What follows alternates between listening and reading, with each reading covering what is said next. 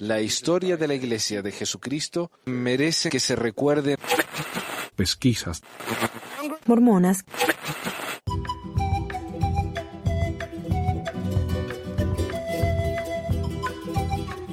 ¿Dónde se fue? Ahí estamos. Hola. hola, hola a todos. Eh, bienvenidos a todos al episodio 193 del 6 de marzo de 2022 de Pesquisas Mormonas. Hoy tenemos con nosotros a un, a, a un par de invitados. Hoy tenemos al señor Leandro. Hola, Leandro. Hola, ¿cómo están? Bien, bien. Ah, no, Ahí está mejor. Bien, bien. Ah, Leandro, vos estuviste ya en el programa, al menos una vez. Sí, nos hablaste eh, en los primeros, en los primeros, como en el 2015, por ahí algo hablando del fondo perpetuo, también unos audios de, de lavado de cerebros, algo de eso. Sí, ok, eso me acuerdo. Me acordaba del, del fondo perpetuo, sí, porque ahí nos diste un poco una información bastante importante. A ver. Bien, bien, bien. Y tenemos a Meli de regreso. Hola, Meli. Hola a todos. Qué bueno. Ella, mira, el único anuncio que tengo es que tenemos nuevos sacerdotes de Lemuel. Aquí tenemos a Solo, Arturo y Septum Sempra. Sectum Sempra, creo que lo dije bien. Muchísimas gracias. Ellos fueron a patreon.com barra mormonas y donaron un solo dólar al mes y ya son sacerdotes, mira, del, del, del Don Lemuel. Eh, así que por favor sean responsables con su nuevo poder y autoridad. Y hablando de, de, no sé, de, de poderes y autoridades, la iglesia me ha, informado acá el señor Leandro, ha estado mandando una encuesta eh, preguntándonos acerca de nuestra opinión, acerca de su poder y autoridad, parece, no sé. Pero ¿sabes que Antes de llegar a eso, quería mostrarles algo que me mandó una amiga. Eh, a ver, un segundito. Ah, me mandó una amiga. ¿Cómo lo comparto? A ver. Un segundito. Estoy medio en la nube acá. Ahí está. ¿Se puede ver? ¿Me escuchan? Mm, Sí se ve. Sí, sí, Sí. lo Sí se ve, escuchamos. ok. Ah, bueno, este en original está en inglés, pero lo traduje acá en, en Chrome. Dice, este es un artículo medio viejito, ¿no? Y dice, un profeta no encuesta para ver el viento de la opinión pública. Según Glenn L. Pace, segundo consejero del obispado presidente en la Conferencia General de abril de 1989, un profeta no hace una encuesta para ver de qué lado sopla el viento de la opinión pública. Estas son las encuestas que la iglesia estaba realizando antes y las que ha realizado después de esa declaración. Eh, 1963, estamos en medio de una encuesta que busca la posibilidad de admitir negros. Y ahí te dan el link a la, a la encuesta. Dice 1988, eh, Templo Survey, División de Investigación y Evaluación. También, acerca, oh, ¿sabe de qué fue este en 1988? Esto fue acerca de, de los cambios en el templo, porque sabe que en el templo antes de 1990 eh, te podías eh, cortar la garganta y el estómago, ¿verdad? Si no cumplías con todas las promesas que hacías. Entonces hicieron un survey, la gente estaba muy incómoda con eso, por alguna razón. Entonces hicieron una encuesta y después de eso, en 1990, cambiaron la ceremonia del templo y eso ya no está más. Así que muy interesante cómo la iglesia necesita este tipo de encuestas. Y acá hay un montón, mira. Oh, lo han actualizado hasta el 2021. Encuestas sobre temas difíciles.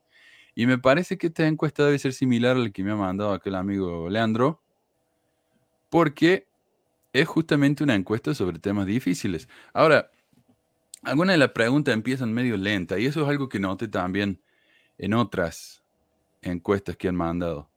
Empieza medio lento y después se pone bueno. Así que me parece Como las que encuestas de satisfacción al cliente, que primero te, te piden los datos de cómo está y después te pide comentarios de cómo estuvo el producto, cómo le trató bien, una, como una encuesta de satisfacción al, al consumidor. Claro. ¿Y por qué dijo el Don Glenn ese que la, iglesia no hace encuestas para saber el viento de la opinión popular? ¿Por qué diría eso? No sé qué piensan ustedes. Parece bastante obvio, pero no sé. Es ir contra lo que ellos dicen que es la, la revelación. Si, si, tienen revelación, como dicen, o el profeta tiene y los apóstoles, ¿para qué necesitarían encuestas? ¿Para qué necesitan saber la opinión si Dios los daría directamente? Es, a mí me llamó mucho la atención eso de la encuesta y es primera vez, primera vez en todo este tiempo de, de haber sido miembro y ahora no miembro, que envíen una encuesta y creo que no envían a todos para no, para que no haya este tipo de especulaciones o, o falta de fe también. Entonces envían uh -huh. a ciertos miembros, o en este caso miembros que tal vez se alejaron, pero no es que lo mandan a todos. Yo creo aquí que con la iglesia hay un fenómeno interesante. Entonces, es una iglesia que nació en los 1800, ¿no? Se organizó y gran parte de, lo que la iglesia es, la, forma que tomó, pues fue en la primera mitad de, del siglo XX, ¿no? Pero con el Internet ya ahorita, y digo, no es un problema único de la iglesia, yo creo que muchas instituciones están como atravesando esa crisis, pero el hecho de que el Internet permita que tantas cosas de la iglesia se sepan y se esté, o sea, se pueda como observar más eh, y, y, saber más, los obliga como a, a, consultar más a la gente, ¿no? Este, les gusta mucho mantener su falacia de autoridad con esto de que los profetas no consultan, los apóstoles no necesitan que los cuestionen, pero, pero pues ya vemos que sí. Uh, no solamente eso, sino por qué la iglesia necesitaría hacer una encuesta para saber la satisfacción de la gente, para luego potencialmente cambiar a la iglesia, cuando esta es una iglesia perfecta. Ah, que... sí. La sí. única sobre la faz de la tierra. Verdadera sí. y viviente. Exactamente. Así que bueno, pasemos a la encuesta. A ver si muestro la encuesta correcta. Acá está. Ahí está. Entonces dice, encuesta oficial de la Iglesia, eh, bajo la dirección del Comité Ejecutivo de Correlación, la División de Investigación de la Iglesia de Jesucristo de los Santos del Último Día, um, realiza investigaciones periódicamente. Usted ha sido elegido para participar en una encuesta por Internet sobre las experiencias de los, de los las hombres. hombres. Esa fue para los hombres, ya no hay a dónde ocultar. Así quieran ponerla las, fue para los hombres. Los, las los hombres. hombres. Está buenísimo. Eh, completar, completar, esta encuesta debería tomar unos 25 a 30 minutos aproximadamente. Si es posible, tenga bien completar esta encuesta en los próximos días. Para comenzar, haga clic en el vínculo de internet a continuación. Y espero tener acá todas las preguntas. Eh, no están numeradas, así que esperemos que sean las preguntas correctas. Dice, ¿de qué manera describiría su situación financiera persona? Y eso me parece un poco extraño. No sé qué tiene que ver eso con no sé si la iglesia estará pensando en empezar a darte dinero si decís que no, que no estás bien, ¿no? Dice, no tengo suficiente dinero para satisfacer mis necesidades básicas, tengo dinero suficiente para satisfacer mis necesidades básicas, pero no mis deseos. Tengo dinero suficiente para satisfacer mis necesidades básicas y algunos de mis deseos, o tengo dinero suficiente para cubrir mis necesidades básicas y todos, a casi todos mis deseos. Ahí está.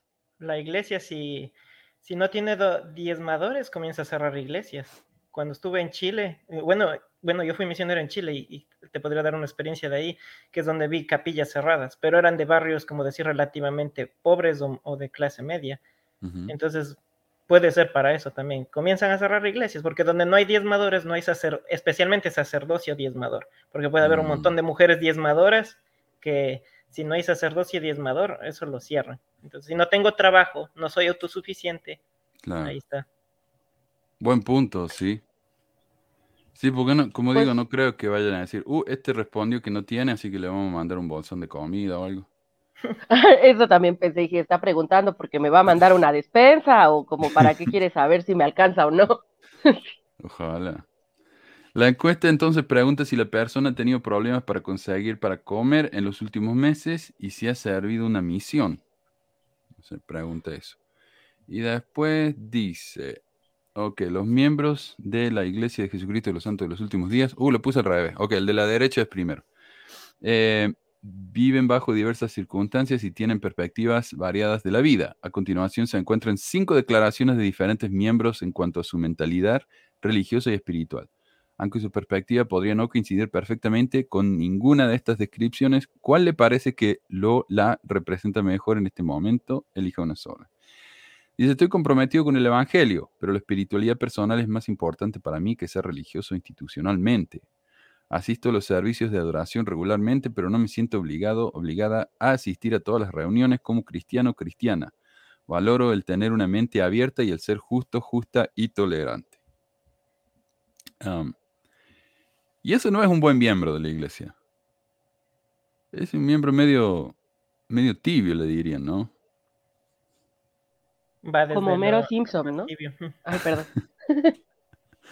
Claro, a pesar de que va, está activo, cree en Dios, es espiritual, pero, como dice, eh, eh, la espiritualidad personal es más importante y soy tolerante. Mira cómo le agregan eso ahí, ¿no? Soy tolerante. Porque eso ya, como dijo Wilcox la semana pasada, la tolerancia es lo más importante ahora.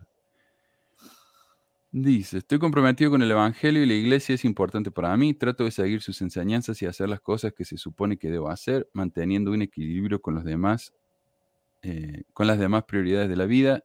Tiendo a enfocarme en las aplicaciones prácticas del Evangelio que son más relevantes para la situación actual de mi vida y de mi familia. De nuevo, un miembro no muy bueno ese.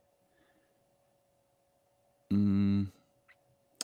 Sí, vos sabés que tuve una reunión de argentinos la semana pasada, hace, un par de semanas, no me acuerdo, y había una señora que decía, sí, yo soy mormón, estaba tomando su café, estaba cubierta en tatuaje, y dice, no, pero yo lo vivo a mi manera.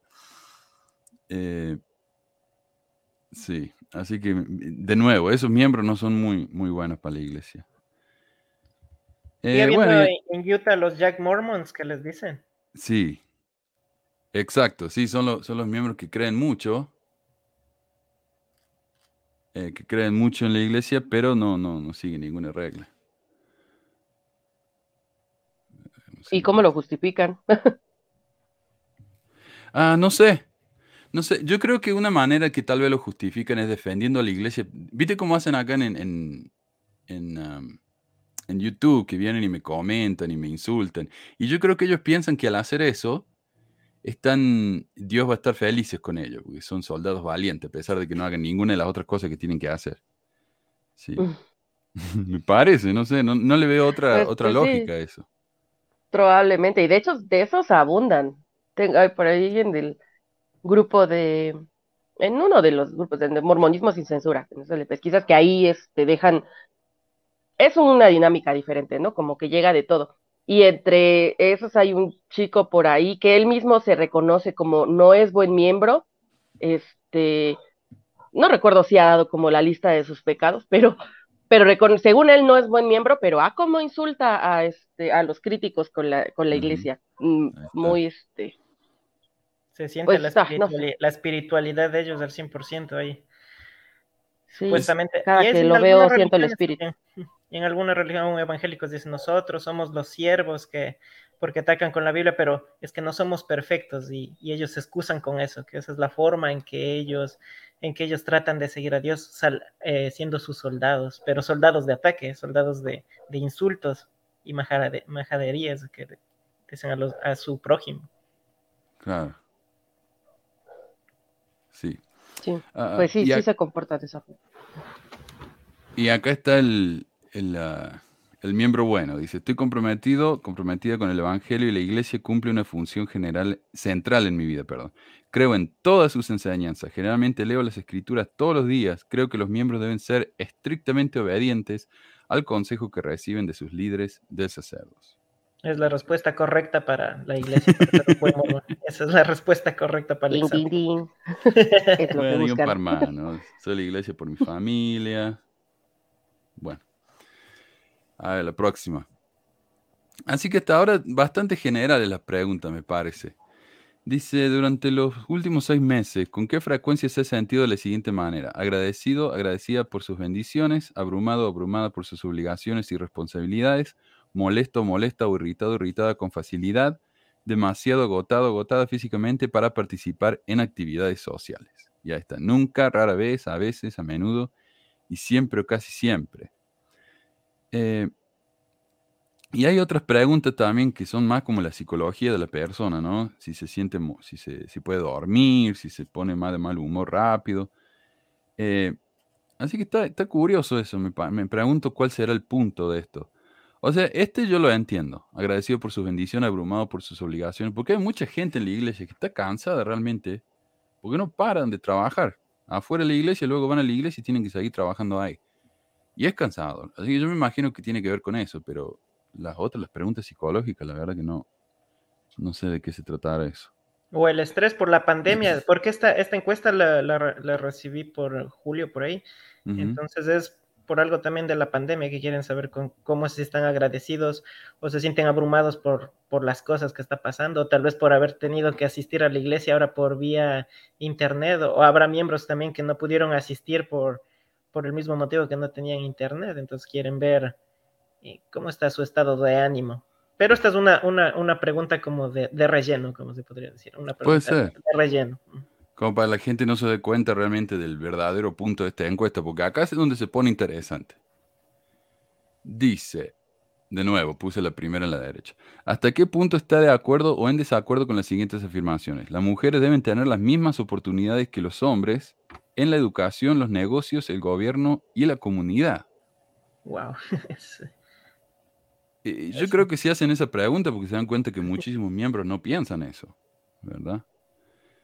Eh, de hecho, yo tenía acá un...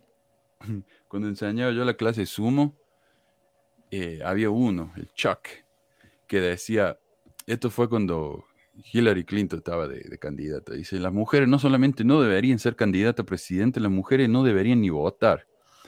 Y él lo dijo esto, y es gracioso porque él no trabajaba y la esposa sí, la esposa era abogada. Y él se quedaba en la casa con la nena. Así que le digo, mira. Ah, yo creo que el señor tenía muchos problemas de este, se sentía, eh, ay, es que hay una palabra, la, la palabra es castrado, pero hay otra forma de decirlo menos fea. Debe que ser. No recuerdo ahorita. Claro, la manda la esposa a trabajar, él se queda a la casa y después él dice lo que las mujeres pueden hacer o no. Eh, no, y hay, hay gente así. Dice, las personas que, contrat- que contratan no deben tener en cuenta el género de las personas. Ah, la, la- la igualdad, ¿no? De, ante de oportunidades. Las mujeres deben ser personas fuertes, independientes y pensantes. Deben Eh, ser, o sea, deben ser. No, no son, no, o sea, deben ser. Es como una sugerencia. ¿Usted qué opina acerca de esto? Todo lo que vemos ahí en esas preguntas es ¿qué usted opina? Por eso es las opciones. ¿Usted está de acuerdo? ¿No totalmente de acuerdo? Como más o menos.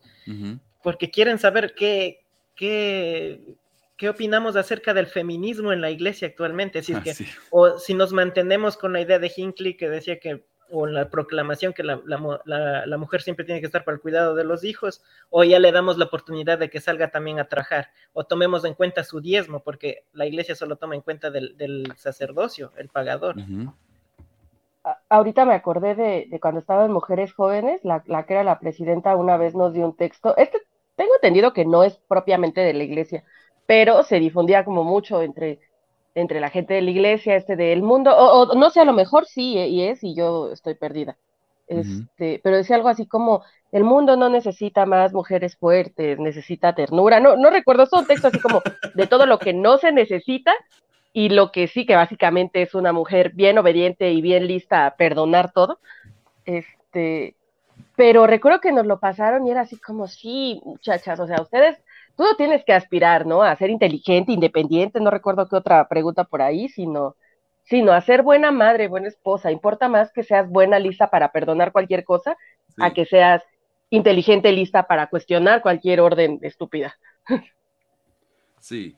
Am, bueno, y, y estaba hablando de Hinckley. Cuando Hinckley era consejero, eh, acá en 1980, estaban tratando de pasar la, la- la ley, la, la enmienda a la constitución de los derechos de igualdad para las mujeres, y la iglesia estaba muy en contra.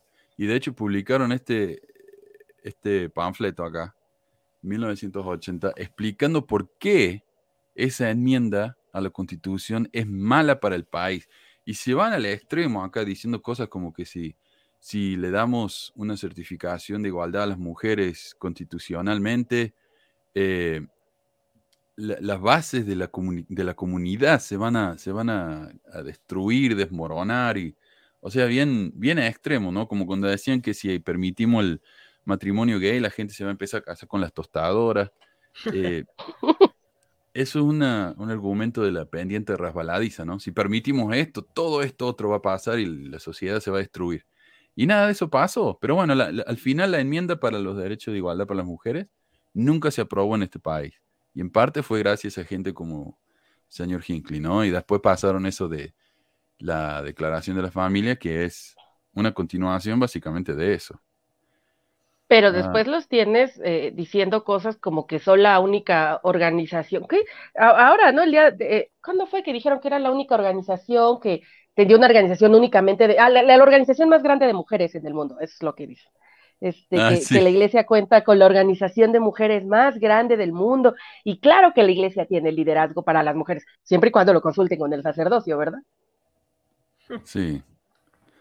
Y, eh, eh, y sí, eso, eso dijo Hinckley también en una de esas entrevistas eh, en la televisión nacional. Decía, y como las mujeres no tienen posición de liderazgo, él dice, bueno, acabo de venir a, de reunirme con las mujeres líderes de la iglesia.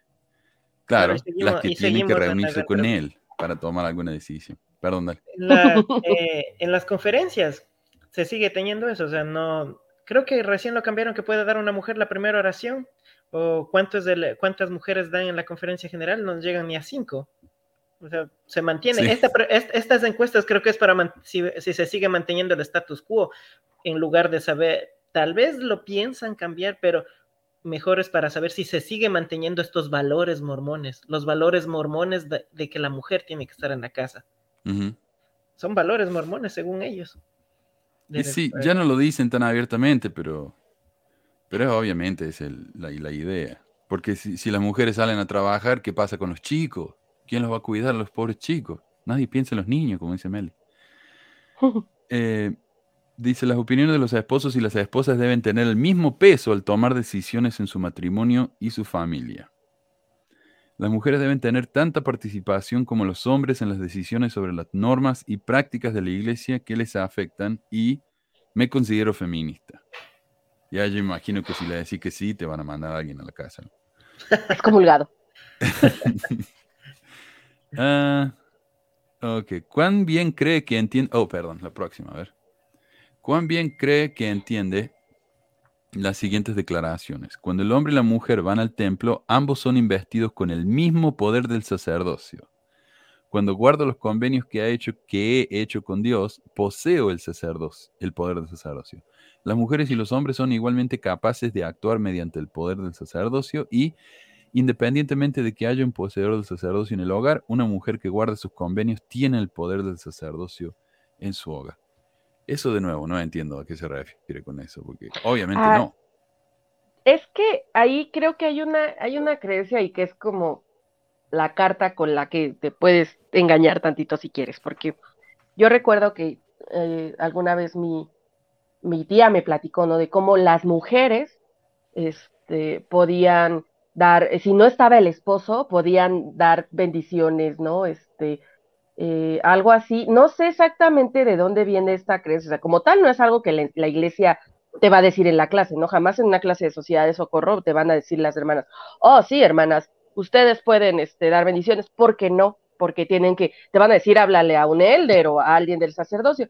Pero sí hay algo, así como, eh, como de esos mitos mormones un poco, así como esas cosas que se dicen por abajo, en donde se tiene esa idea de que las mujeres, si no está el esposo, pueden como hacer uso de, de, esto. Ahora, creo que más bien la pregunta este, está dirigida o se refiere a cómo, pues si te dan una bendición, estás accediendo al poder del sacerdocio, ¿no? Aunque tú no seas realmente la, la poseedora, agradecida deberías de estar de que este hombre se tome la, la molestia de darte una bendición. Me parece que más bien para ahí va la pregunta, aunque sí existe entre algunas mujeres y, y así, este, como muy por debajo, y, y mujeres ya hablo de muchos años y de esos que han tenido tiempo de escuchar muchos mitos, este, mormones que han estado muy metidas en ese mundo, sí hay como esa idea, pero creo que la pregunta más bien va dirigida a como, ¿estás consciente que si te dan una bendición, entonces ya tienes acceso a ese poder?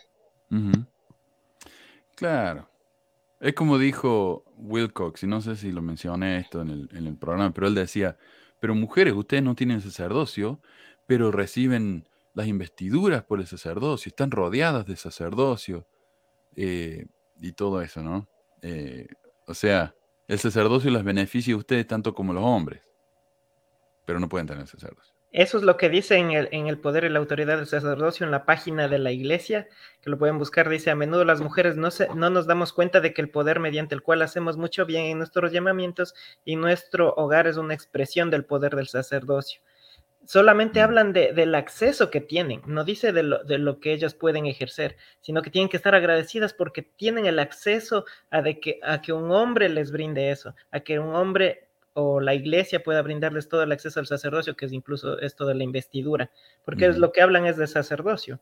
Y me, eh, hasta el Garmen lo dicen, el Garmen del santo sacerdocio. Entonces, claro. hasta, en, hasta en eso se encuentra el acceso que ellas pueden tener, no a ejercerlo, sino al acceso que ellas tienen y tienen que estar siempre agradecidas. No claro. ¿Y sabes qué me, me recuerda eso que ahorita escuchándote, Leandro? Hay un, entre los primeros programas de Manu, creo que es el segundo, el discurso, el de problemas raciales de la iglesia o algo así, un mm. discurso que, que leyeron, eh, no, no viene ahí, o a lo mejor otra vez estoy confundida para variar, ah, no viene ahí este, este texto del, del, de uno que era un negro que era sirviente y que decía algo así que debería estar agradecido de que lo dejaron bautizarse y sellarse una familia porque va a poder ser su sirviente por la eternidad o algo así. Pues algo así es lo que básicamente nos dicen a las mujeres. Oigan, estén agradecidas, van a poder ir a limpiarle los pies a sus maridos en la exaltación mientras tienen hijos eternamente. O sea, agradezcan. Sí. bueno, y, y, las mujeres pueden tener sacerdocio, pero prestado. Es como las otras iglesias pueden tener el espíritu, pero solo por un ratito. Nosotros somos los únicos que lo tenemos siempre. Entonces las mujeres de sacerdocio dentro del templo lo pueden, lo pueden tomar prestado así por un ratito. Entonces, la, bueno, y sigue haciendo más preguntas acerca de si qué pensamos de del trato hacia las mujeres. Pero ahora, ahora que, que, perdón por el, algo que vi en esta encuesta, tal vez algún mormón fiel tal vez si eh, yo estaría activo o algo diría, oh no, wow, tal vez la iglesia está pensando en cambiarlo y es posible, mire, llamando a la esposa, mira, eh, eh, esto está preguntando la iglesia, es posible que en un futuro puedas tú también tener el sacerdocio. Tal vez lo quieren hacer ver como una parte positiva, pero ahora viéndolo en la parte real, es solamente un estudio para saber si estás entendiendo bien la doctrina real de la iglesia. No lo tomen como algo que la iglesia quiere evolucionar, sino es un estudio de qué también estás entendiendo la doctrina mormona. Sí, de acuerdo. Que yo también creo que hay gente que va a pensar eso como una esperanza para los que ya no están tan contentos, pero, pero todavía no, pues no están en las condiciones, las que sea, que necesiten para, para dar el paso hacia afuera. Creo que esto va a ser, es un, una forma de mantener a esa gente ahí un poquito más. Y, y también creo que es una forma de, de sondear el piso, ¿no? Para ver qué tan grandes tienen que ser los cambios. sí, sí, sí, exacto. Exacto. También yo hablé antes de, que tuve que terminar el programa, hace como un año. Hice un programa que se llama Los Próximos Mormones, que es un estudio que hizo Jana Reese uh, acerca de los millennials en la iglesia. Hizo una encuesta de, miles de, jóvenes en la iglesia y la actitud de estos chicos acerca de los mandamientos en la iglesia. Y es tan diferente, ¿no? Eh, ellos están mucho más de acuerdo con la igualdad la, de las mujeres, de los LGBT, eh, dicen que son activos en la iglesia cuando van una vez cada dos meses. O sea, la, la, la, visión que tienen ellos de la iglesia es muy diferente. Entonces yo me pregunto si no tendrá también algo que ver con eso. Eh, porque como dice Leandro, con esto del COVID mucha gente se está yendo, ¿no? Tal vez los jóvenes al tomarse la iglesia tan a la ligera, pensando que son miembros fieles, se dan cuenta que no lo son y ya no tienen ganas de ir. Puede ser. Um, este está interesante porque es de los pobres hombres. Dice, ¿hasta qué punto está de acuerdo o en desacuerdo con la siguiente afirmación? Me siento bien con el trato que la iglesia da a las mujeres, ok. Y después sale con, me siento bien con el trato que la iglesia da a los hombres. Pobres de nosotros los ¿Quién no se sentiría bien con eso? ¿De qué carajo está hablando acá? Pobres ¿No hombres. discriminados? no, no, la verdad que no entiendo. ¿Será que los hace trabajar demasiado? No sé, pero está rara esta pregunta. Dice, hay algunos llamamientos que actualmente solo pueden recibir los poseedores del sacerdocio y que las mujeres también deberían poder recibir. Hay algunos llamamientos que actualmente solo pueden recibir las mujeres y que los hombres también deberían poder recibir. Las autoridades generales de la iglesia parecen entender los desafíos de las mujeres de la iglesia hoy en día. Eh, las autoridades generales de la iglesia parecen entender los desafíos de los hombres de la iglesia hoy en día. Y los líderes de la iglesia de nuestro barrio están interesados en las ideas y opiniones de las mujeres. Bueno, es que en la iglesia hay como ciertos llamamientos también que son exclusivos para las mujeres, pero los llamamientos de cuidar niños, obviamente. Presidente de la primaria o de, la, de, de, mujeres jóvenes, obviamente, pero exclusivamente en la primaria y para menores, o sea, de guardería, de, de todo, de cuidado. Obviamente que es, en sí en la sociedad es difícil dar un, cargo, también no, no, he visto hasta ahora como guarderías donde cuiden hombres, ¿no? Pero es algo de la sociedad que se tiene. Pero siempre esos cargos se les da a las mujeres en, en, eh, en la iglesia y como que también tienen que estar agradecidas. Sí. Bueno, eso sí. Aunque, mira, yo no sé, yo estoy como que de acuerdo con eso, porque en mi opinión los hombres son mucho más cerdos que las mujeres. En, en, y cuando un tipo tiene que cuidar a los chicos solo. Sí, siempre hay eh, la... Está mal que yo diga esto, Meli, que me parece que yo estoy más de confiar en una mujer con los niños que a un hombre. No sé. Mm, Yo, sinceramente, pues no, porque al- a mí, o sea, yo no quiero sonar este alarmista, pero la realidad es que en estadísticas, pues la mayoría de los agresores o de así, pues son hombres, y muchas veces tampoco saben ni cuidarse ellos, pues menos van a saber cuidar a un bebé.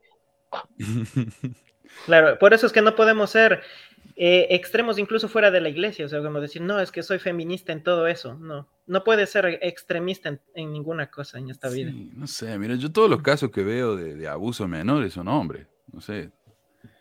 Así O sea, que- ha ocurrido porque, porque ocurre, sí hay sí. casos eh, de mujeres, pero en porcentaje, o sea, cuando uno ve el mundo de, abusos, es, o sea, justamente suena tanto en medios cuando ocurre, porque ocurre, no ocurre poco.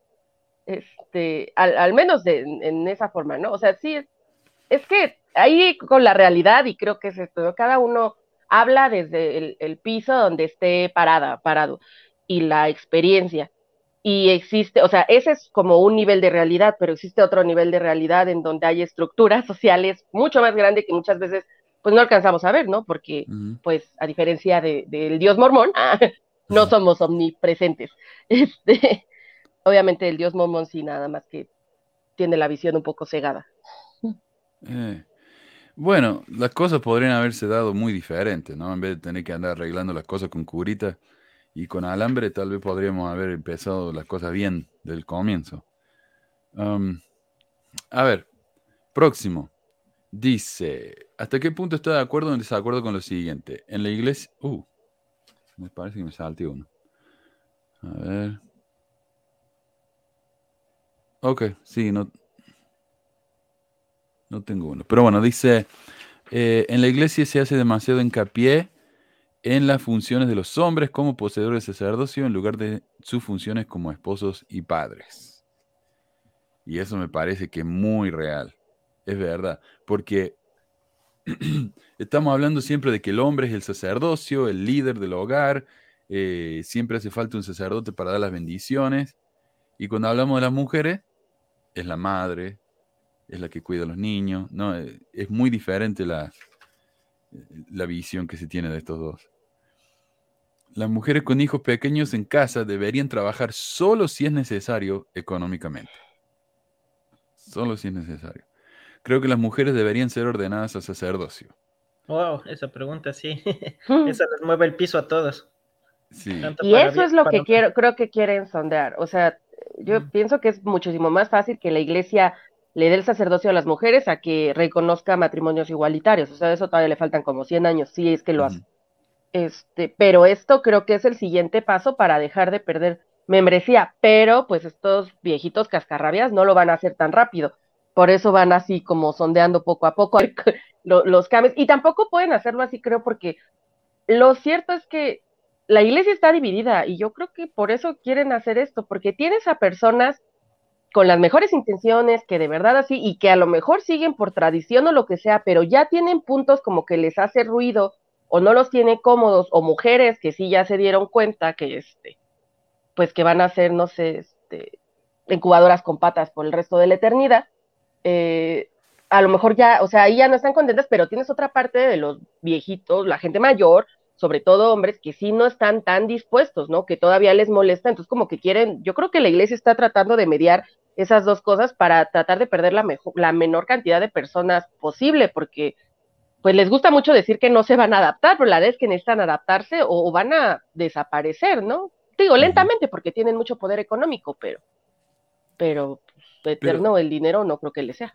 Tiene sentido eso que decís de que están tanteando nomás, porque yo dudo de que vayan a darle sacerdocio a las mujeres, porque mira lo que pasó con, con la reorganizada, en cuanto lo hicieron, perdieron un montón de gente.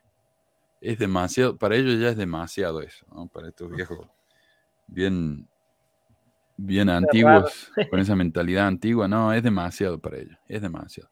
Les tengo más bien una profecía. Les apuesto que la Iglesia Católica primero ordena sacerdotisas, o sea, puras, mujeres que antes la Iglesia Mormona. Puede ser.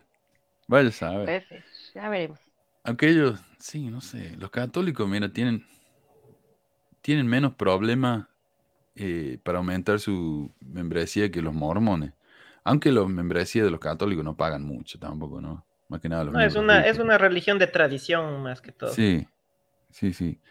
Ah, pregunta, creo que las mujeres no son ordenadas al sacerdocio debido a las normas de la iglesia, no a la doctrina de la iglesia. Qué interesante eso, ¿no? Eh, yo justo iba a hablar, no sé si tenemos tiempo, voy a hablar acerca del, sacerdocio de los negros más adelante, eh, pero ¿Qué era? ¿Una doctrina o una política? Si es una política se puede cambiar porque esto es producto de una mente humana. Si es una doctrina, viene de Dios y no se puede cambiar. Entonces, si la gente piensa que esto es simplemente una política, no, esa se cambia y... A mí una vez una hermana me dijo, pero te digo, de la misma forma que, lo que platiqué ahorita de mi tía, o de así, de boca a boca, una vez una hermana me dijo que eh, sí, las mujeres un día iban a tener el sacerdocio. No le entendí si se refería al milenio o a la eternidad o a que lo tenían, lo iban a tener dentro del templo. Este, o sea, no estoy muy segura, pero ella hacía, decía así como, sí, no, las mujeres lo, lo van a tener, porque eso, ah, decía, es una de las promesas que te hacen cuando, cuando entras al templo, ¿no? Que te dicen, serás reina y sacerdotisa este, por los siglos de los siglos, amén. La verdad no me acuerdo de las palabras, este, pero sí es algo así de que serás reina y sacerdotisa, este, pero... El altísimo. Ah, de, ajá, ah, del, altísimo. Este, ya tiene muchos años, como 10 que, que dejé de ir. Sí. Este, pero entonces no sé si es de nuevo como de esas cosas que se dicen solo para mantenerte ahí y que no este un ratito más y como hacerte pendeja y perdón, pero pues es lo que uno se hace, o sea, cuando si no quieres aceptar que no va a ocurrir, pero es como una forma de decir, ah, sí, a lo mejor un día, o sí, pero de esta forma, este, no sé si alguien más lo haya escuchado, o sea, si ustedes alguien les haya dicho, o sea, solo de las cosas que, entre mujeres se platica, de la misma forma que con cualquier mujer cuando le hablas de la poligamia, eh, te va a decir, o al menos en, mi época, en la época en la que vivo, es como, ah, sí, eso me conflictúa, pero prefiero no hablar de eso porque mejor ya lo veré en la eternidad. Así que es una plática que solo ocurre como entre mujeres mormonas, no sé si entre hombres también hay eso de, ah, sí, las mujeres un día van a tener el sacerdocio, no sé si en el milenio o en la eternidad. Y sí.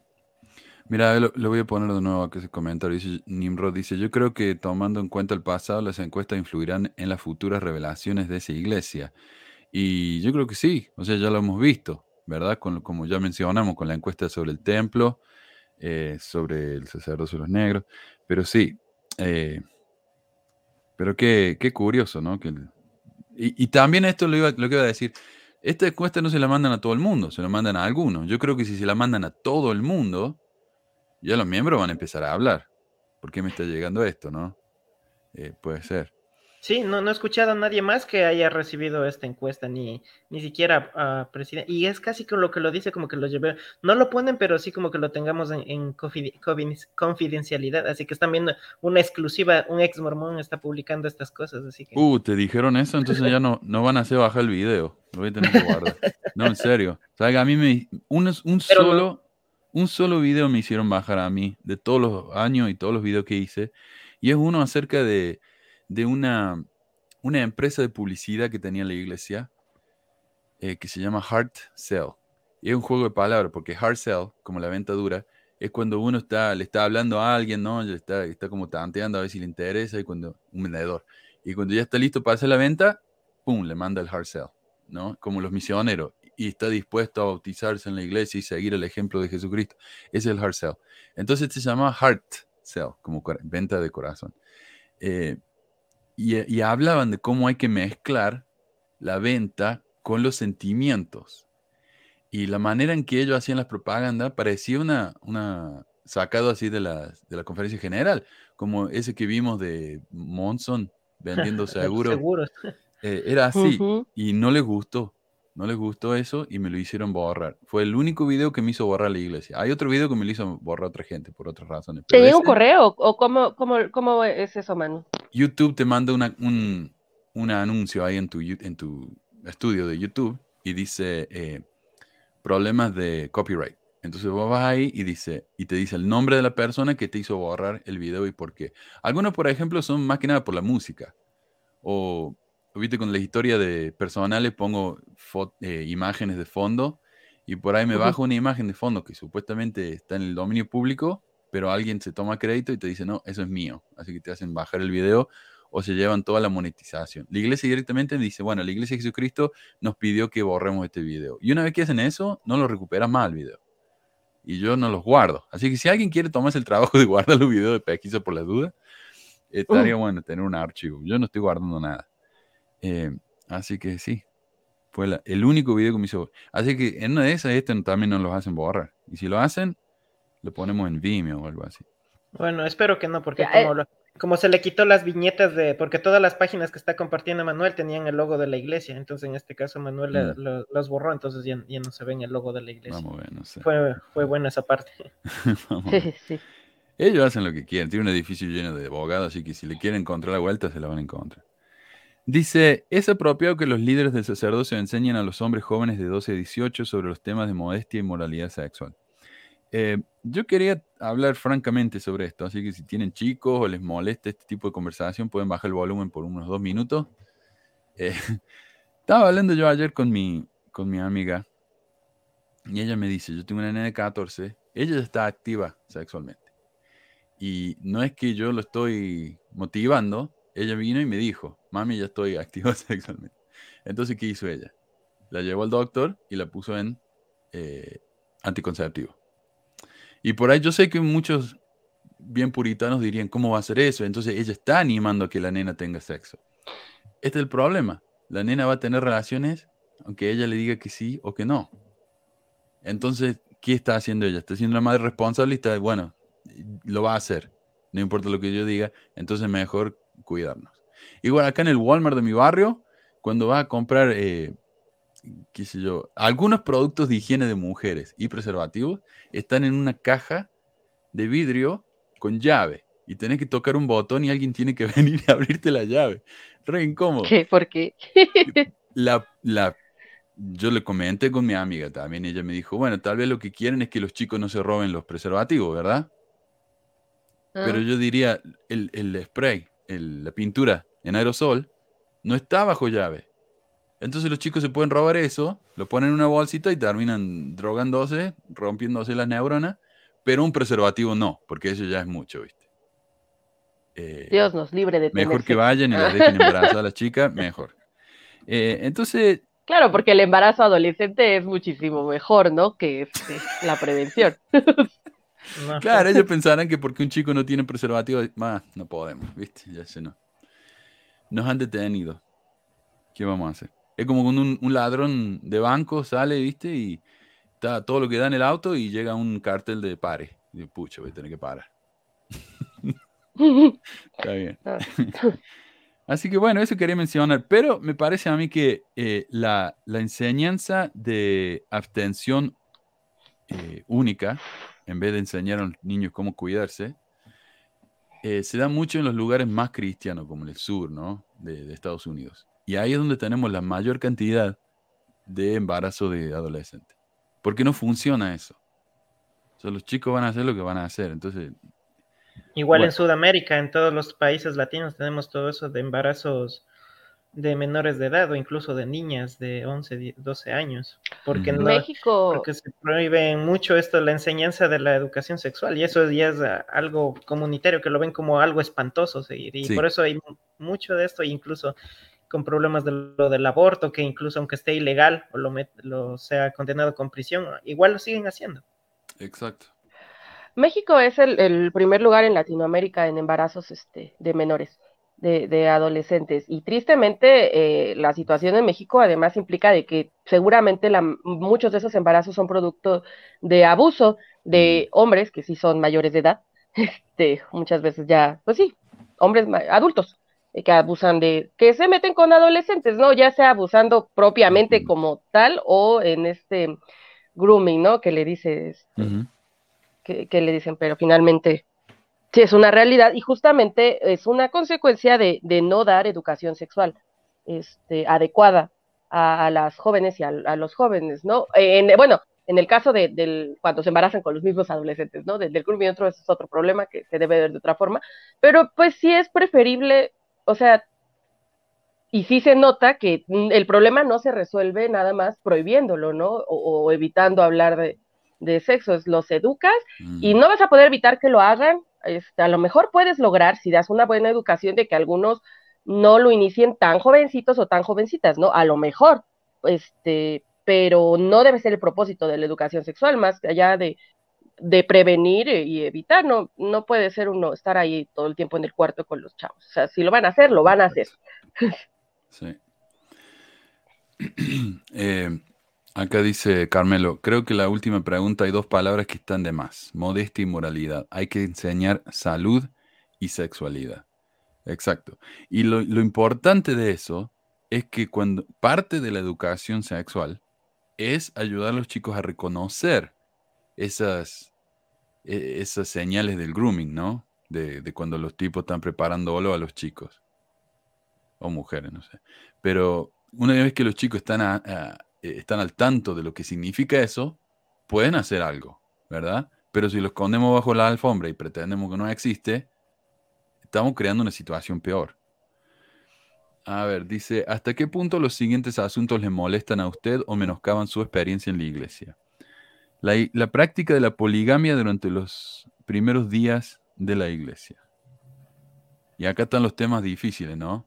Está interesante. Claro, donde, tienen que ver si tienen que meter más enseñanza doctrinal o ya no hablarlos. Tienen esas dos opciones, o siguen enseñando más a profundidad o lo siguen ocultando. Creo que ya el ocultarlo ya no les sirvió, porque el ocultarlo, eso sirvió hasta, hasta mi tiempo en el 2008 que estuve de misionero, que lo ocultaron, pero muy bien. Honestamente lo ocultaron muy bien, que, que, que padecimos de una ignorancia total de la iglesia pero ahora no, no, van a poderlo hacer, sino que van a tratar de cambiarlo con sus palabras bonitas, que, que esto viene de, es mandado por Dios, que solamente fue por una vez, que solamente fue en ese tiempo, que los caminos de Dios son perfectos, ya por poco lo dicen.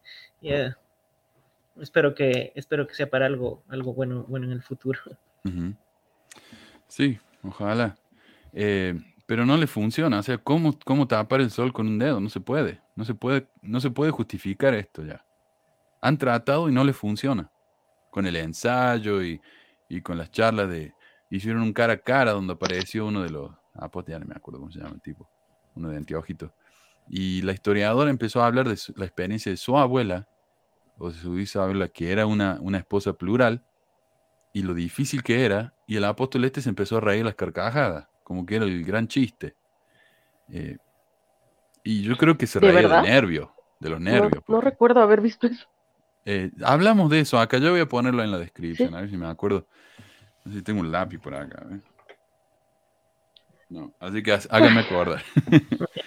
Dice las enseñanzas. Oh, dale, adelante. Eh, no, no, no, está bien. Sí, sí, mano, solo fue una expresión como oh, chale. sí. Ah, las enseñanzas de la iglesia sobre la modestia en el vestir de las mujeres. Ok, dice hasta qué punto le molesta esto, ¿no? Y yo he compartido acá la historia de que salió en la revista Friends, amigos, de una niñita de, de la edad de primaria, donde estaba ella vestida con su, su, vestido tirita que le regaló la abuela, y la mamá baile y, y le dice que se ponga una camisa encima, porque está muy inmodesta. Lo de la vestimenta sí es algo que imposible van a cambiar. Incluso la iglesia reorganizada, de, reformada, reorganizada, la de Warren Jeffs. Ellos los tienen ah, con fundamentalista. fundamentalista los tienen, pero con una ropa de, es posible de todos los días, y las mujeres con esa misma vestimenta, todo. Entonces la iglesia jamás va a cambiar esto. La modestia es, es algo que están incluso en las otras religiones. Es algo que siempre. Es que no es algo que nace. Ajá.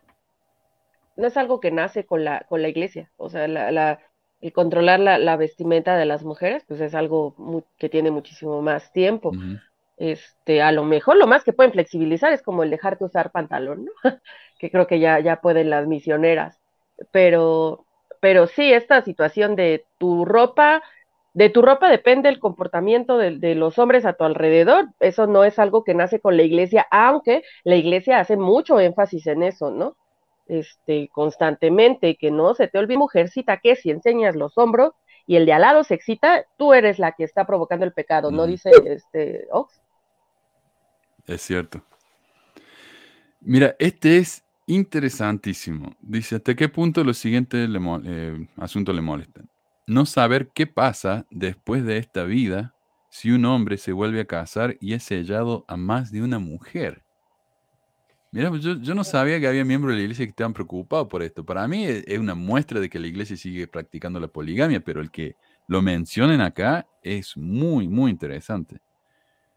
Sí, había, había compañeros eh, de, misión que algunos lo hacían con orgullo, ¿no? Ah, yo, yo sí cuando, cuando sea un dios voy a tener muchas mujeres, pero había otros que eran muy conservadores y decían, no, yo estaría bien con una. Y, creo que esa doctrina en el milenio lo sabremos bien, pero creo que Dios no, no permite, por algo es las familias eternas, una compañera eterna, lo mencionan las escrituras, dicen una compañera eterna. Entonces a otros mormones fieles también les chocaba, o sea, ellos quieren tener una sola. Hay otros que son, que quiere, si por ellos fuera la poligamia actualmente, ellos los practican, lo practican abiertamente, pero hay muchas personas que estarían felices con una, con una sola esposa. Muchos lo ven como, ah, en esta vida tengo que ser obediente y estar solo con una, y ya en la otra me van a premiar, porque yo, el, el, el compa, el amigo que cuando me iba a la misión me dijo, eh, mija, ahora sí vas a aprender a respetar al sacerdocio. Creo que no aprendí, nunca he sido buena, porque como yo soy muy contestona, aparentemente eso es una falta de respeto. Entonces me dijo eso, ¿no? Cuando me iba a ir. Y él mismo también alguna vez me dijo algo así como de las siete mujeres que prometía en Isaías, creo, ¿no? Que a los hombres en el cielo se les van a dar siete mujeres o algo así. Este, y él decía, o sea, poquito le faltó decir así como en esta vida estoy siendo obediente nomás para que en el cielo me den mi, mi premio de, siete mujeres, ¿no? Entonces yo creo que es otro. Como ajá, ajá, exactamente. Entonces sí, pero no, o sea, no es.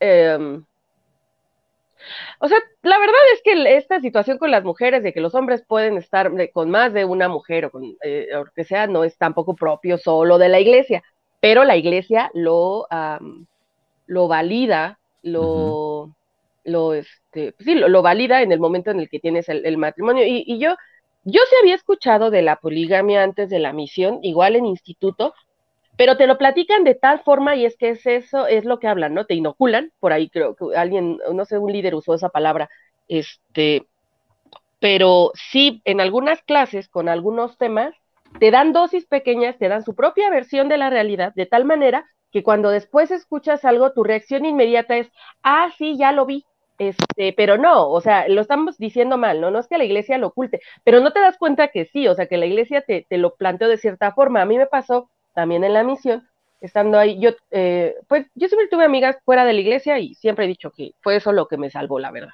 o por lo que me fue más fácil salir.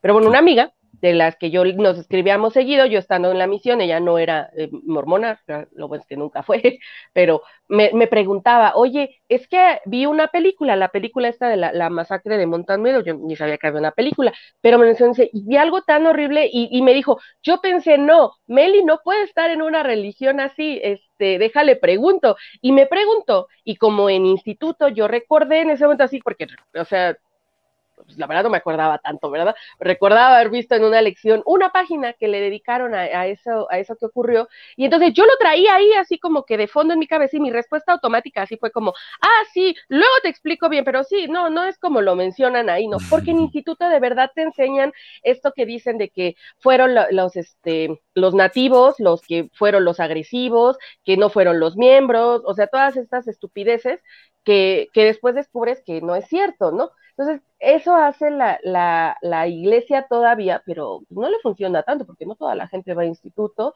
y, y hay mucha gente que sí no, pues dice, yo nunca había escuchado de eso, o que dice, sí había escuchado, pero ya trae como el chip que te dio, que te dieron para repetir, ¿no? Claro. Eh, y acá, eh, Josh Williams dice, Oaks y Nelson nunca dan su testimonio de estar sellados a dos mujeres cada uno. Yo me pregunto si será por eso que están haciendo estas preguntas. Em, bueno, cosas que le molestan pro- probable- potencialmente a los miembros. La cantidad de información disponible sobre la Madre Celestial, las normas de la Iglesia respecto a los miembros LGBTQ, el número de mujeres que discursan en la conferencia general aparte de la ascensión de mujeres, la forma en que se enseña o se aborda la intimidad sexual en los entornos de la iglesia, las normas del pasado que excluían a los miembros de raza negra de recibir el sacerdocio, las enseñanzas de la iglesia sobre cuándo casarse, cuándo empezar a tener hijos o cuándo o cuántos hijos tener. Eh, claro, Todos los temas que hablamos en pesquisas mormonas. sí, Creo que han está- estado sacando información de ahí. estamos preocupando. A ver, esto Una- ¿qué fue? Eh, tantito nomás, es que estaba leyendo los comentarios y alguien me preguntaba que en los comentarios que de dónde saco de que la mayoría de las relaciones adolescentes son abusivas, no dije eso, dije que una buena, o sea, en estudios, si quieres por ahí busco ahorita y te pongo, te dejo la liga Manu por si alguien quiere saber, como que una buena parte de esos embarazos adolescentes eran producto de eh, abusos. Eso es lo que yo dije, un- este, no que todos o que la mayoría fueran abusos, dije que una buena parte de los de las embarazos adolescentes en Latinoamérica. Claro. Nada perdón. No, está bien. Muy buena aclaración. Dice, eh, creo que tenemos uno o dos manos más. Dice, ¿hasta qué punto está de acuerdo o en desacuerdo con lo siguiente? Creo que la iglesia está dirigida por un profeta de Dios hoy en día. Oh. Creo que José Smith fue un profeta de Dios. Me preocupa parte de la historia de las doctrinas o las prácticas de la iglesia. La familia, una proclamación para el mundo, ha sido un documento útil en mi vida. Ah, tan asustado. Y eso último de la, la- la familia, la proclamación esa, eh, yo me pregunto si siguen haciendo esa pregunta nada más que para ver si la, si la gente está en acuerdo con la posición de la iglesia con respecto al matrimonio gay, porque recordamos que la proclamación dice que el único matrimonio válido en los cielos, no sé qué miércoles dice, es el matrimonio entre un hombre y una mujer, ¿verdad? Se contradicen porque dice solo un hombre y una mujer, no dice Ah. varias mujeres. Contradicen su propia doctrina. Exacto. Eh, dice, ¿qué, pros- ¿qué probabilidad hay de que siga activo en la iglesia dentro de cinco años? Muy probable, algo probable, poco probable, muy poco probable, no estoy seguro o segura. Igual le pusiste ahí muy poco probable. No hay nunca, jamás, no, hay- no hay la otra opción, jamás. Yo me pregunto, no, no, no lo creo, pero yo trabajé haciendo encuestas por teléfono cuando, cuando estaba en la universidad y dependiendo de lo que la gente te respondía, cambiaba cuál la próxima pregunta iba a ser. Si notaban que, por ejemplo, en este caso, si tal vez si notan que sos un miembro bien fiel, te pueden hacer preguntas para miembros bien fiel. Si se notan que es un miembro medio, medio chueco, dirían en Chile, eh, te hacen preguntas para miembros más chuecos, no sé. Eh, no lo creo, pero sería interesante saber, ¿no? La metodología de estas, de estas encuestas. Si es que alguien recibió, alguien del grupo, la encuesta, podría responderlo como miembro fiel para ver si en verdad fue eso. Pero creo que fue para sacar información de todo. Para sacar infor- buena información de ahí. Sí, sí, sí. Eh, otra cosa dice, eh, no, le, no tengo el título, pero esto se refiere a cómo la gente lo juzga a uno en la iglesia. Dice, me siento juzgado en la iglesia por mi aspecto o mi forma de vestir, por mis creencias sobre las doctrinas o prácticas de la iglesia, por ser demasiado políticamente progresista, por ser demasiado políticamente conservador, conservadora, por quién soy o cómo elijo vivir mi vida, por no llevar una vida más perfecta, por no vivir de acuerdo con todas las normas de la iglesia, por cómo se comportan los miembros de mi familia en la iglesia o en otros lugares, u otro. ¿No? Y ahí uno tiene que escribir por qué se siente eh, juzgado. Y dice, ¿con qué frecuencia se siente juzgado o juzgada por otros miembros de la iglesia? Nunca, a veces, siempre o casi siempre.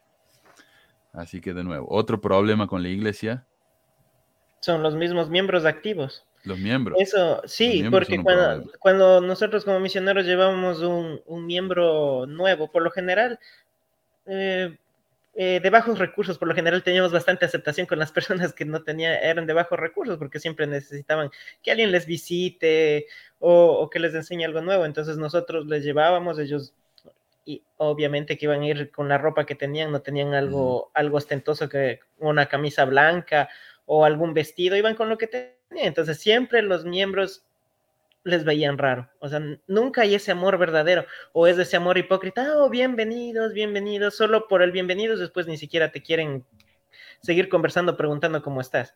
Entonces siempre hay esa, esa hipocresía y, la élite mormona de mantener la, élite, de seguir rodeados, es como, ah, no quiero que ese vecino pobre venga acá.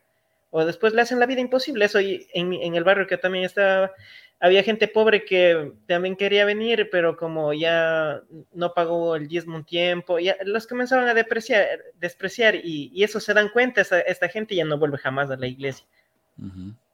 Claro. En Guadalajara ocurrió algo similar, ¿no? Yo, yo serví ahí la misión y este, pues la gente es muy católica, entonces era muy difícil, de por sí era difícil que alguien aceptara ir porque es de tradición católica fuerte.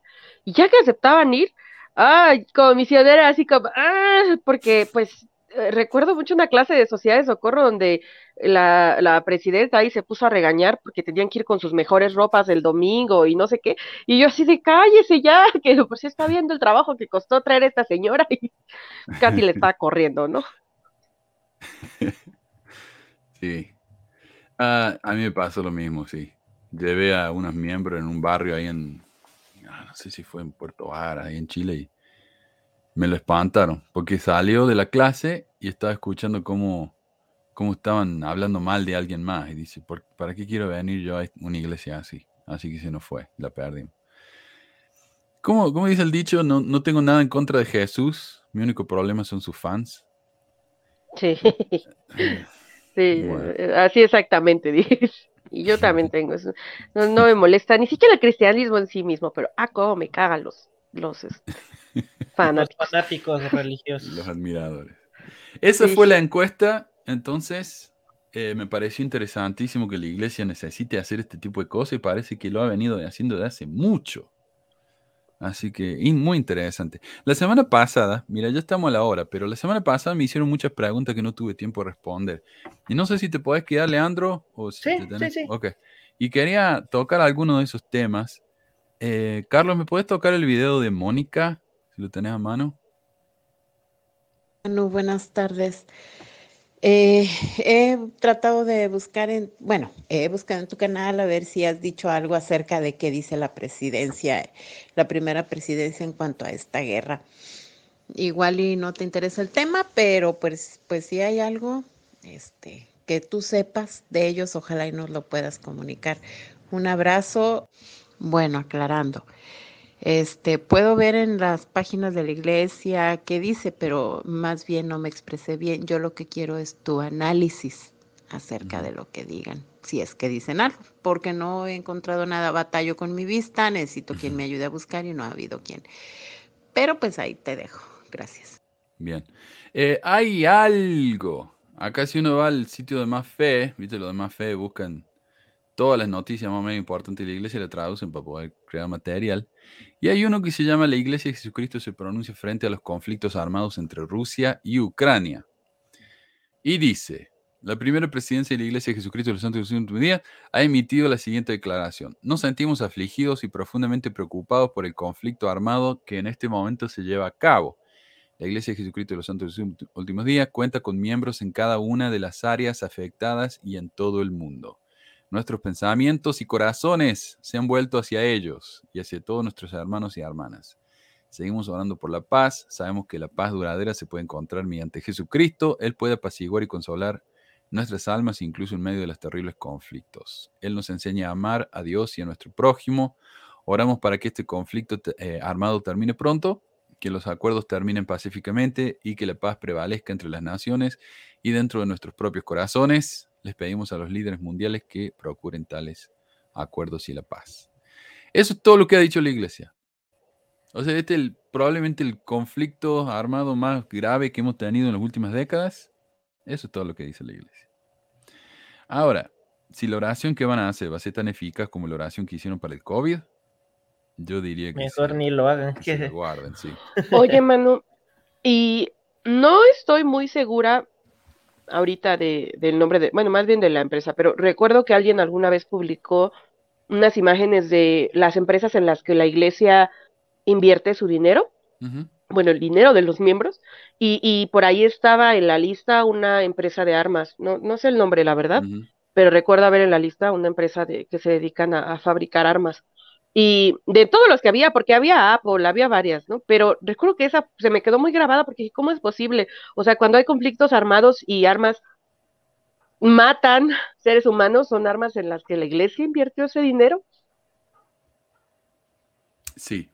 Estoy buscando cómo se llama, porque hay, hay muchas empresas de armas que son de acá de, de Utah. Mm. Smith Edwards. Smith Edwards es uno. Eh, son de aquí de Utah, tienen su fábrica en Utah, así que no me extrañaré que la iglesia eh, invierta con ellos. Y creo que Winchester también. Hay varios que son de acá, pero sí, eh, sí, definitivamente. La iglesia mete plata donde hay, donde hay ganancias. Y una de las mejores inversiones es meter en armas. Siempre, siempre es una demanda muy grande. Mientras Sí. sacan comunicados pidiendo por la paz, invierten en armas que, que están matando gente. ¿no? Y bueno, venden Coca-Cola en la BYU, así ahí tenés ¿no? la, la, la consistencia de esta gente. Pero mira, de los tres párrafos que, que dan, el párrafo del medio es todo acerca de, de la iglesia. O sea, están hablando, si ustedes se unen a nuestra iglesia, no va a haber más conflicto. O sea, parte de lo que están hablando con esto es, miren qué buenos que somos nosotros y todo eso. Había otro, no sé si lo voy a encontrar, eh, pero, ah, acá está, la, más nueva. Dice, la Iglesia de Jesucristo retira a sus misioneros en Ucrania debido a tensiones políticas y militares. Y es básicamente eso. Los misioneros se van de Ucrania, lo que me parece muy bien, obviamente, no lo van a dejar ahí. Pero lo que me refiero, Mónica, es, son las únicas dos cosas que pude encontrar. Así que eh, mi opinión sobre esto, la iglesia no, no, no, no ha hecho nada realmente. No sé, podrían a- ayudar un poco más, pero no sé, no sé cómo tampoco, pero ellos son los que tienen los, los miles de millones, así que podrían encontrar una manera. Tal vez sería bu- bueno ver o había ya un programa acerca de qué, qué hicieron los profetas en la Primera y Segunda Guerra Mundial. Eso es algo que... Tenemos sobre la segunda. Ah, Recordemos que la iglesia estaba del lado de los nazis, porque Hitler era un hombre que promovía eh, la salud, ¿verdad? Era vegetariano, eh, básicamente cumplía la palabra de sabiduría, entonces la iglesia estaba muy de acuerdo con eso. También con el hecho de que los, los nazis ayunaban, la iglesia decía no, no ayunaban, pero comían menos y ese dinero extra lo daban al gobierno para que el gobierno ayudara a los pobres, o sea, básicamente la, la ofrenda de ayuno. Entonces, ellos lo veían como algo muy bueno. Y acuérdate que el chico este, hay un chico mormón, eh, pucha, no me acuerdo, Hubner, algo, eh, que hizo panfletos en contra de los nazis, fue comulgado de la iglesia. Así que, no, ya sabemos la posición de la iglesia en la segunda. En la primera sí estaría interesante.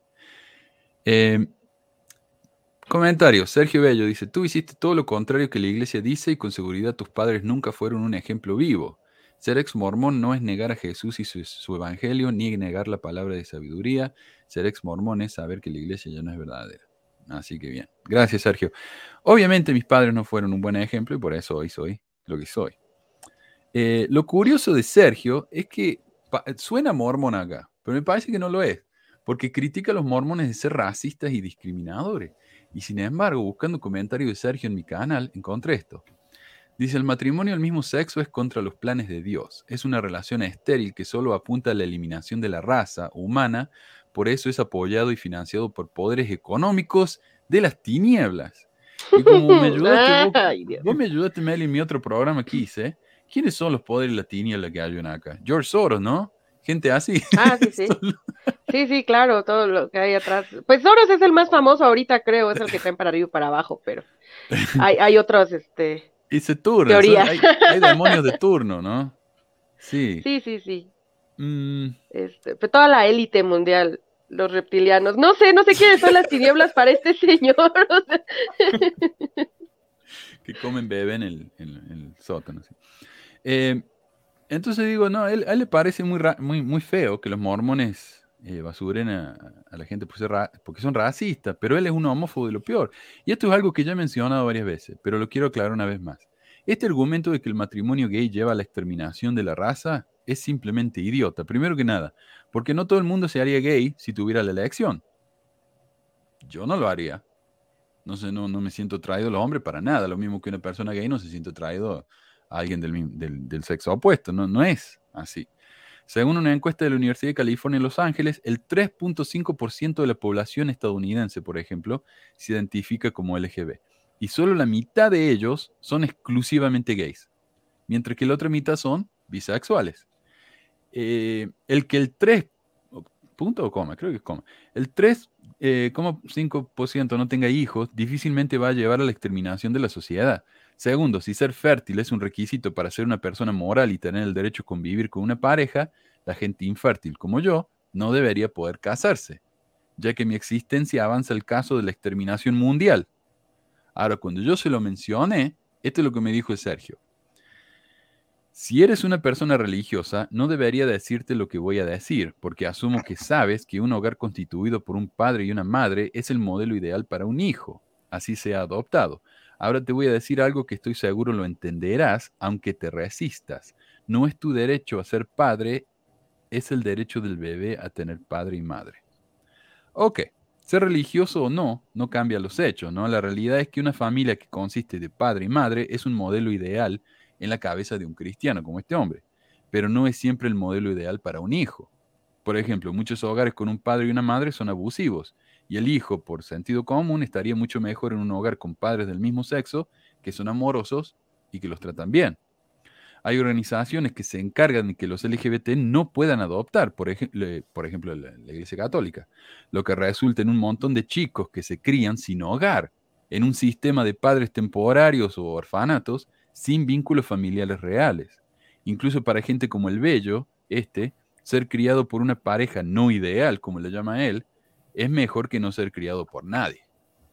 Por otra parte, un análisis de 75 estudios hechos por la Universidad Cornell encontró que solo cuatro de esos estudios encontraron problemas con ser criados en una familia del mismo sexo. El resto de los estudios no encontró ningún aspecto negativo, ya sea escolar, psicológico, físico, etc., con ser criado en este tipo de familia. De los cuatro estudios con descubrimientos negativos, Cornell encontró muchísimas fallas en sus metodologías. Entonces, el consenso científico nos enseña que ser criado por una pareja gay no es peor ni menos ideal que ser criado por una pareja heterosexual. Ojalá estos fanáticos dejaran de usar sus creencias ¿no? para juzgar al resto del mundo, cuando obviamente viene a la, a la discusión con información tan fallida.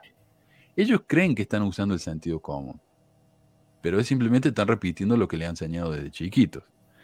Pero bueno, mis padres fueron malos ejemplos y tal vez por eso estoy tan dispuesto a aceptar la realidad. Si no Yo tengo un comentario, mano. Dale. Este, hablando de sentido común, pues no sé, pero el sentido común, ah, tratando de hablar de la extinción humana mientras hay 7 billones de personas sobre la Tierra, pues me parece que para empezar ahí no hay mucho sentido común, porque es como- no es como que estemos en peligro de extinción. Este, una, dos, sobre la, la, la sexualidad y, y poder elegirla, yo creo que, que como, o sea, finalmente la, la humanidad, o sea, venimos, somos animales, se nos olvida eso, pero somos animales, que hemos aprendido, que desarrollamos una parte de nuestro cerebro que nos hizo aprender a hacer un montón de cosas que no parecen animales, pero tienen un origen en nuestro cuerpo que finalmente es animal, porque somos primates, se nos olvida. Este, el, el, eh, hay un montón de cosas que se construyeron alrededor de eso que se pueden o no eh, eh, modificar, que se aprenden muy temprana edad, lo que sea, pero a lo que voy con esto es la, la sexualidad o la forma en la que se decide vivir no tiene nada que ver con si una persona está apta para brindar cuidados a, a una a, a un niño o a una niña a- que lo adopta o que le cuida. Este, no necesita ser mamá, papá, o sea, amar a alguien, hacerlo sentir que pertenece, eh, darle sentido de comunidad, enseñar eh, valores, todo esto no tiene nada que ver con la sexualidad, los valores no tienen nada que ver con, con eso, digo, tenemos familias, este, eh, de papá y mamá, donde igual hay maltrato, donde igual hay abusos, donde igual hay un montón de cosas, ¿no? Entonces, justamente si vamos a hablar de sentido común, pues de verdad vamos a usarlo y vamos a pensar y vamos a cuestionarnos las realidades, no nada más eh, repetir eh, estigmas y repetir prejuicios, pensando que, creyendo que se está pensando. Exacto. Por eso al final del día no necesitas una religión para hacer cosas buenas o tener un pensamiento eh, que ayude a los demás y a la comunidad. O sea, porque esto, esto es algo que incluso en mi país, en Ecuador, el matrimonio gay hasta el 97 era condenado con cárcel. Y en así en algunos países y actualmente también lo sigue. Entonces, tenemos que cambiar esa mentalidad retrógrada, se podría decir en cierta manera, y, y- y avanzar, y avanzar, y dar la oportunidad a todos, a todas las personas, porque a la final somos, somos humanos, seamos de, una religión, seamos no creyentes, a la final somos humanos y merecemos las mismas oportunidades y derechos.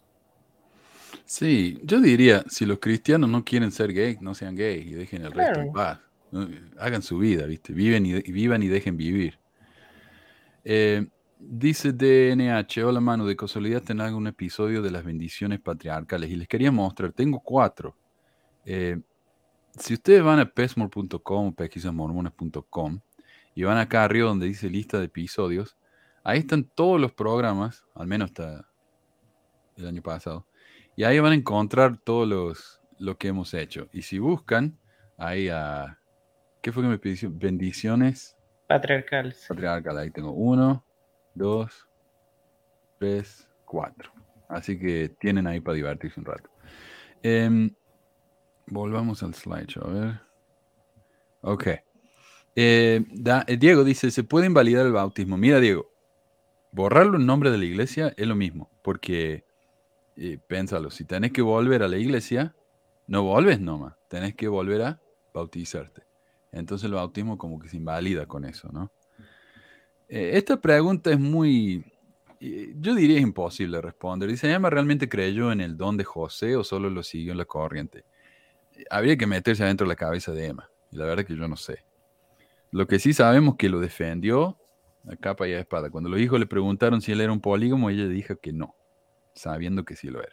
Hay los diarios de Emma. Eso no tengo informado. O ella sé que escribió un libro, pero hay los diarios de Emma, de Emma Smith. No creo. Buena pregunta, ¿eh? estaría buenísimo si hubiera. Vamos a tener que investigar. Eh, dice, Marco, al inicio mencionaste las historias ficticias de una autoridad que después lo hicieron emérita. Se llamaba Paul H. Dunn, o H. Dunn, y lo expuso el sobrino de Boyd K. Packer.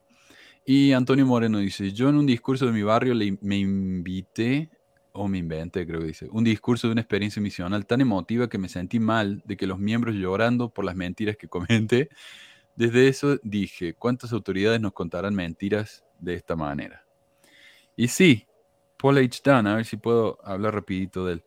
En 1952, Dunn comenzó su carrera profesional como maestro de seminario para el sistema educativo de la iglesia en Los Ángeles. El 6 de abril de 1964, el presidente de la iglesia, David O. McKay, llamó a Dunn como autoridad general y miembro del primer consejo de los 70. Mientras servía en esa posición, Dunn fue presidente de la misión de la iglesia en Nueva Inglaterra de 1968 hasta 1971. En 1976, Dunn se convirtió en miembro del recién constituido primer quórum de los 70. Dunn fue un miembro de este grupo, de este quórum hasta que fue designado autoridad general emérita el 1 de octubre de 1989. Además, Dunn sirvió como miembro de la presidencia de los 70 1976 hasta 1980. Escribió 50 libros durante su tiempo como autoridad general. Ahora, ¿por qué digo todo eso? Para aclarar que Dan no era un tipo cualquiera, ¿no? Era un miembro bien alto de la iglesia. Entre las afirmaciones de Dan que fueron cuestionadas estaban que Dan jugó en las ligas mayores de béisbol con los St. Louis Cardinals, que Dan fue uno de solo seis de su grupo de combate de mil que sobrevivió a la Segunda Guerra Mundial y fue el único sobreviviente de los seis que no recibió ninguna herida. Todo mentira. Que Dan fue el único sobreviviente de 11 miembros de la infantería en una carrera de 100 metros contra la muerte, durante la cual un disparo de una ametralladora le, le arrancó la bota derecha, otra rompió su cantimplora y su bolsa de municiones y otra partió su casco en dos, todo sin, causarle un solo rasguño. Que el mejor amigo de Dan murió en sus brazos de heridas graves sostenidas en una batalla en Okinawa. Ahora, ¿qué dijo Dan cuando le mostraron todo esto? Dijo, Varias de sus historias eran completamente, eh, o cu- cuando le dijeron que sus historias eran falsas o exageradas, Dan defendió su uso de esas historias y dijo, no he tratado de exagerar o de reescribir la historia a propósito, he tratado, he tratado de ilustrar puntos que podrían crear interés, simplemente puse las historias en paquetes más particulares. Dan comparó sus historias con las parábolas de Jesús, aunque no eran historias verdaderas, eran de valor en la enseñanza de los principios del Evangelio. Qué grande, ¿no? no, estoy usando metáforas. En 1991, Dan escribió una carta abierta a la membresía de la iglesia disculpándose. En la carta agregó que mis hermanos de las autoridades generales, sobre un largo periodo de tiempo, han conducido investigaciones detalladas de los cargos hechos en contra mía. Han sobrepesado la evidencia, me han censurado y puesto penalidades pesadas sobre mí. Acepto su censura eh, y las penalidades impuestas y me comprometo a vivir mi vida en tal manera que amerite su confianza y su completa hermandad. No se sabe exactamente cuál fue esa penalidad pesada de la que habla Dan, pero puede ser que lo hayan hecho autoridad emérita, o sea, no lo excomulgaron, no le dieron ningún tipo de, de- de otra penalidad. Puede ser eso nomás, que lo llamaron como emérito. Otra cosa, Dan fue director de AFCO Enterprises Inc., una empresa de desarrollo inmobiliario en la década de 1970 y principios de los 80. En 1982 la empresa quebró y en septiembre de 1983 el principal propietario, perdón, Grant C. Affleck, fue arrestado por defraudar a los inversores de entre 20 y 50 millones de dólares. La imagen de Dan fue una parte destacada del material promocional proporcionado a los inversores potenciales. Dan dijo que renunció a la empresa en 1978 porque AFCO estaba explotando su conexión con la Iglesia Sud. Sin embargo, AFCO continuó dándole a Dan un automóvil nuevo todos los años hasta 1982. Y Dan continuó asistiendo regularmente a las reuniones de la junta de AFCO hasta que la empresa quebró. En una declaración jurada, Dan eh, declaró que su único papel había sido entregar oraciones y mensajes inspiradores. Sin embargo, las pruebas en el juicio de Affleck mostraron que Dan había retrocedido en su renuncia a la empresa y había seguido buscando nuevos inversores y llamando a los acreedores en nombre de la empresa hasta la década de 1980. Este es el hombre que muchos miembros escuchaban hablar en la conferencia y lloraban del espíritu, porque era tan buen discursante, ¿no? Así que, ¿qué nos lleva a esto a pensar? Que cuando escuchamos, sentimos el testimonio, digo, entre comillas, en la iglesia, cuando escuchamos un discurso, probablemente eh, no es el, el espíritu, es otra cosa. O, si estamos sintiendo el espíritu, esto nos dice que Dios es capaz de testificar de mentiras con tal de que nos sintamos mal. No sé, me parece que una de esas dos, tal vez haya más opciones. ¿Y no sé. cuántas historias contaría Monson? Porque Monson siempre en sus discursos metía historias. No sabemos cuántas historias serán reales. Pero se me vino algo también de, como estás mencionando esto del espíritu, de que la iglesia también tiene la potestad de crear historias, entre ellas estas historias que daban en, en este video antiguo de Juntos por Siempre, eran historias creadas. Y la historia más grande que incluso cuando yo era niño la vi, de los testamentos, es una historia que están haciendo una, expansión al libro de Mormón. Entonces, miren, si, lo, si aún la, las personas dan una expansión al libro de Mormón con una historia alternativa y lo, lo meten en una película y esa película ah, hizo llorar a muchas personas, ¿qué más se puede decir del mismo libro de Mormón que fue creado por las personas? Ujú. Las historias se, se, crean, las historias se crean como las películas, son, eso, son un libreto. De ahí Exacto. si te gustan y te hacen llorar, ya es, es que estuvo buena o algo de eso. sí. Pero la iglesia se, se, tiende a confundir mucho el llanto con, con, el espíritu, ¿no? Se está llorando, es que es el espíritu, por eso nunca falta el hermano o la hermana que el primer domingo de mes llora. Vas a llorar al culto. O cuando van por primera vez al templo. ¿Cómo se llama? El, es el miembro de la primera presidencia, el flaco. Eh, eh, Irene. Irene. No, no, puede dar un discurso sin llorar ese hombre. O sea, es, esa es sí, su también. manera de, de, de, representar que está sintiendo el espíritu, ¿verdad? Eh, y esta es la última, ya la última parte a la que vamos a llegar. Eh, dice Mario, José Smith le dio sacerdocio a una persona de color, si mal no recuerdo, si se llamaba Elijah Abel. E-L-I-J-A-H, Abel, A-B-E-L o A-B-L-E. Eh, fue uno de los primeros miembros afroamericanos de la iglesia. y fue el primer anciano y 70, o elder, y 70 afroamericano de la iglesia. Dicen que dio eh, el sacerdocio a otras personas, pero siempre se menciona nada más que a Elijah. Eh, Manning James, por su otra parte, Jane Manning James, eh, pidió por años y años que por favor le permitieran recibir la investidura y sellarse con su familia y la iglesia le dijo que no, que no, que no, pero insistió tanto que finalmente le crearon una ceremonia específicamente para ella y la hicieron sirvienta eterna de José Smith y su familia. Y ya en 1979 la, la sellaron de manera vicaria.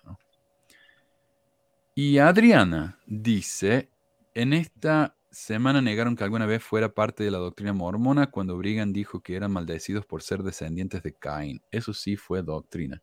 Y acá tengo otro pantallazo que me mandó eh, Adriana. Si se verá eh, bueno, lo leo.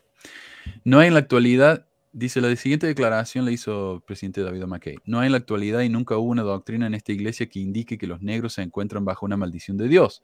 No existe una doctrina en la iglesia de ningún tipo con respecto a los negros. Creemos que tenemos un precedente bíblico para restringir a los negros. Es una práctica, no una doctrina, y dicha práctica algún día cambiará. Ahora me gusta mucho que diga esto, porque la iglesia realmente está diciendo que esto fue simplemente una práctica. Y ya hablamos de eso, ¿no? Una política, la diferencia entre una política y una doctrina. La política viene de la mente de la gente, la doctrina de la mente de Dios, no se puede cambiar.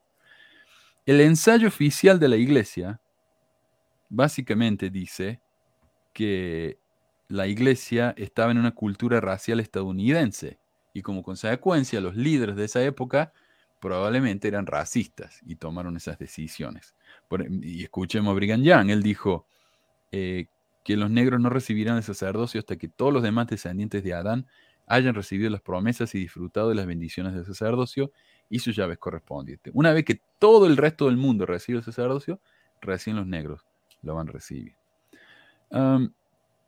Pero veamos. Eh, la influencia del mundo, dice entonces, se infiltró entre los miembros y los líderes de la iglesia. Eso fue el problema.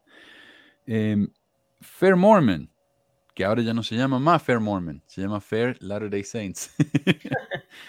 Por su parte, dice bien directamente, según la iglesia, la prohibición del sacerdocio fue una política implementada por Brigham Young. No hubo ninguna restricción del sacerdocio durante la época de José Smith. En realidad sí lo hubo. O sea, ¿cuántos negros hubo que eran miembros de la iglesia y cuántos recibieron el sacerdocio? Uno. Entonces sí lo hubo tal vez no tan abiertamente y tan directamente como en la época de Brigham Young. Ahora, el que muchos hayan tenido ideas racistas no quiere decir que todo el mundo las hubiera tenido también, ¿no? Eh, tenemos muchísimos casos, por ejemplo, los cuáqueros. Los cuáqueros lucharon por la libertad de los negros y en contra de la, de la, esclavitud. Y los cuáqueros eran gente eh, apóstata, eran parte de la gran apostasía. Entonces, ¿Para qué nos sirve una, una persona que habla directamente con Dios si no se puede dar cuenta que ser racista no es algo bueno? Y los cuáqueros sí, cuando ellos no tienen toda la verdad del mundo, no tienen revelación. No sé. Entonces, si personas... Oh, y curioso, Charles Darwin, en 1871, Charles Darwin dijo que no hay absolutamente ninguna diferencia real entre las personas de distintas razas. Él dijo, sí, tenemos piel diferente, pelo diferente, estatura diferente, pero intelectualmente somos todos iguales. Darwin, ¿ah? ¿eh? entonces, si otras personas contemporáneas de Brigham Young podían darse cuenta de la maldad que representaba la esclavitud, eh, de que no había diferencias reales entre las personas de diferentes razas, etc., ¿cómo puede ser que el ungido de Dios en la tierra, el hombre con todas las llaves de sacerdocio y la autoridad para actuar en el nombre de Dios, no se hubiera dado cuenta? Y de hecho hubiera pertenecido a la facción más racista de su época. Porque recordemos que Brigham Young eh, dijo cosas horribles acerca de los negros. Y no lo quiero afirmar, pero me parece que tenía esclavos también. Eh, eso lo voy a verificar más tarde. Debe ser algo, común en esa, época que todavía era algo permitido. Sí, sí, sí. Bueno, al menos en Utah había esclavos, eso definitivamente.